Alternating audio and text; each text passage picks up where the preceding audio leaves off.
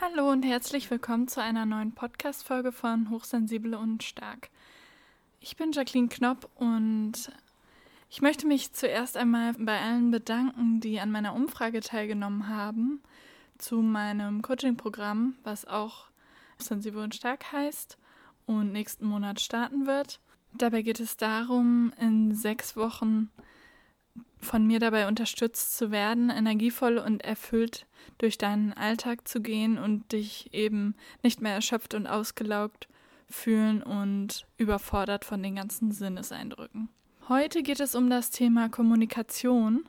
Da ich unter anderem Sprachwissenschaft studiert habe, ist das auch ein Thema, was mir schon während des Studiums und auch danach immer wieder begegnet ist und bei dem ich auch gemerkt habe, dass das für hochsensible Menschen einen Unterschied machen kann.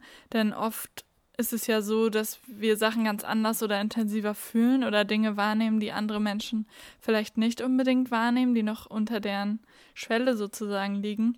Und das ist auch meiner Meinung nach besonders wichtig, dann das zu kommunizieren. Und Kommunikation hilft auch sehr, finde ich, im Umgang mit eben nicht hochsensiblen Menschen, die ja ähm, ungefähr 80 Prozent der Bevölkerung ausmachen und nur 20 Prozent sind hochsensibel. Das erste, was ich mit dir teilen möchte, ist gewaltfreie Kommunikation. Ich weiß nicht, ob du davon schon gehört hast. Der Begriff ähm, oder das Konzept geht auf Marshall Rosenberg zurück. Und ich würde einmal gerne das Grundmodell der gewaltfreien Kom Kommunikation, die auch mit GFK abgekürzt wird, vorstellen. Und zwar geht es dabei darum, dass man als ersten Schritt beobachtet, also nicht bewertet oder interpretiert, sondern einfach versucht neutral und klar zu beobachten, was gerade passiert. Als zweites geht es darum, dieses Gefühl, das du in deinem Körper dann bekommst, das durch die Beobachtung entsteht quasi, zu registrieren. Und das dritte ist dann das Bedürfnis, was dadurch entsteht. Und damit sind Sachen gemeint wie ähm, Kontakt oder Sinn oder ähm, Verständnis, Sicherheit, so ganz grundlegende Dinge, sage ich jetzt mal, ähm, die jeder Mensch fühlt, ja, Bedürfnisse, die man einfach erfüllt haben möchte oder muss.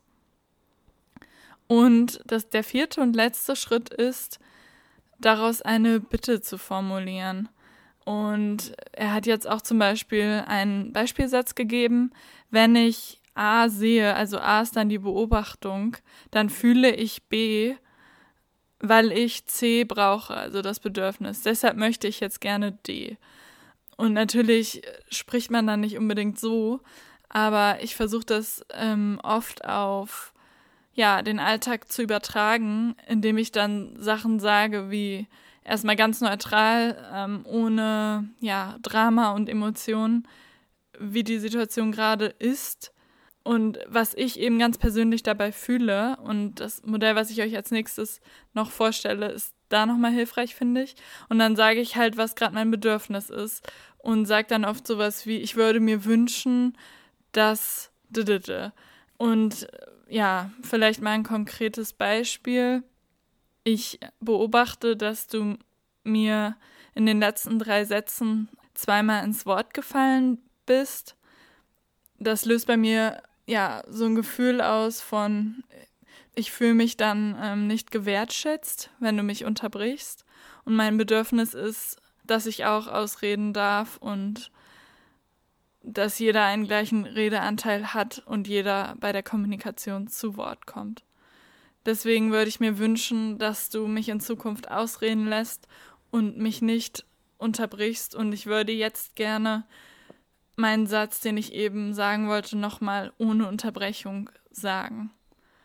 Nur als Beispiel, denn das passiert ja manchmal dass man unterbrochen wird oder auch andere unterbricht. Und dann ist es hoffentlich eine Art, wo es eben auch darum geht, das zu kommunizieren, ohne die andere Person anzugreifen, sondern möglichst neutral, sodass die andere Person das auch, wenn sie möchte, verstehen kann.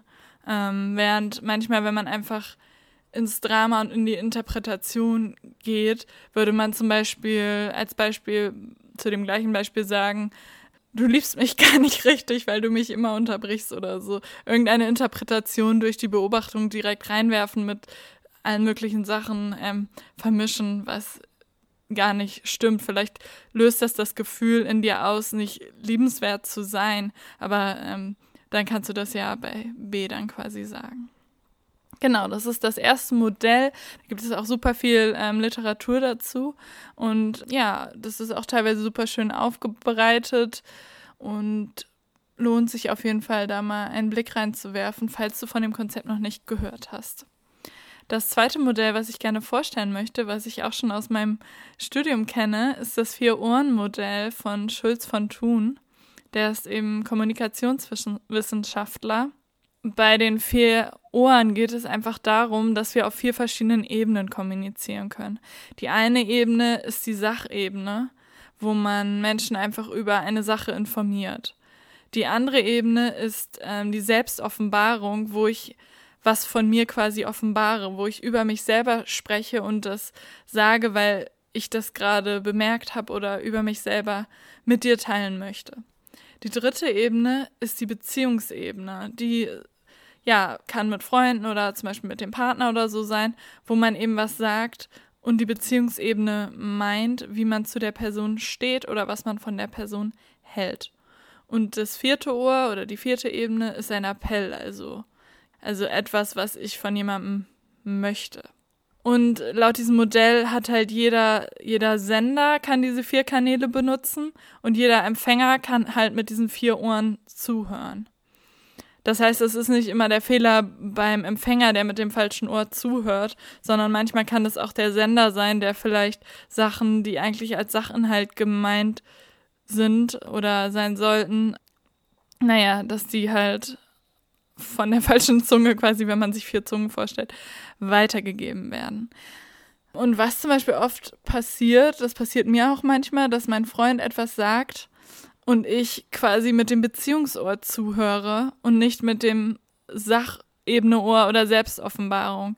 Wenn er zum Beispiel sagt, ich fühle mich gerade total allein und einsam, ist es halt leicht, finde ich, wenn man sich nicht darauf konzentriert, mit dem Beziehungsohr zuzuhören und zu hören, ah, unsere Beziehung ist gerade nicht gut, er fühlt sich nicht, was auch immer geliebt oder ähm, ja, da ist irgendwas, er kritisiert unsere Beziehung quasi. Dabei ist das halt eine Selbstoffenbarung, also er redet über sich selber.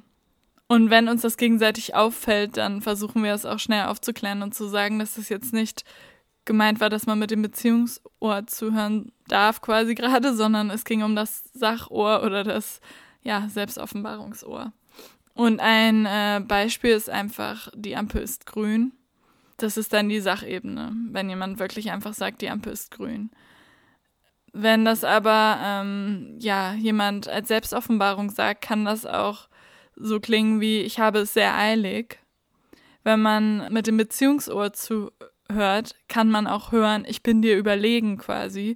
Wenn ich jetzt auf dem Beifahrersitz äh, sitze und sage, die Ampel ist grün, dann denkt die Person nicht unbedingt, dass das die Sachebene ist. Und in dem Fall würde ich auch sagen, dass ich das dann nicht richtig ausgesprochen habe, wenn ich die Sachebene gemeint habe. Und der Appell dahinter ist dann vielleicht, fahr jetzt los. Das heißt, man kann bei einem und dem gleichen Satz mit allen vier Ohren zuhören und es auch mit allen vier, auf allen vier Ebenen sagen. Und das finde ich super wichtig zu wissen, denn meiner Meinung nach in allen Beziehungen, in denen man steht, passiert es bei Missverständnissen oft, dass der eine auf der einen Ebene ist und der andere auf der anderen Ebene.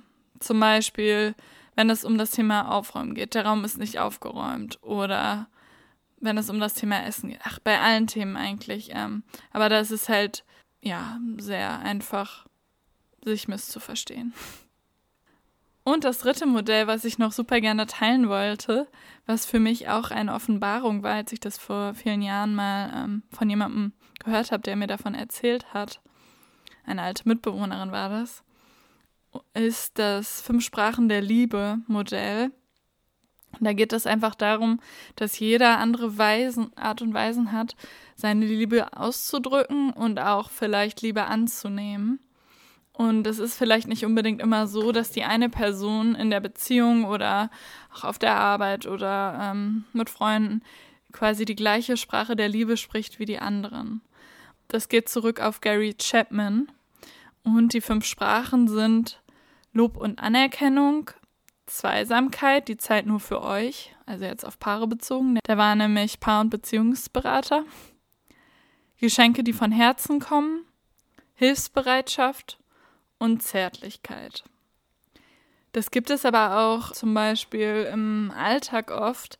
Ein Beispiel von meinem Freund ist zum Beispiel, dass er dachte, dass sein äh, Chef in Auckland, da wo Janis als Mechaniker gearbeitet hat, ihn gar nicht wirklich wertschätzt, dass er da ist.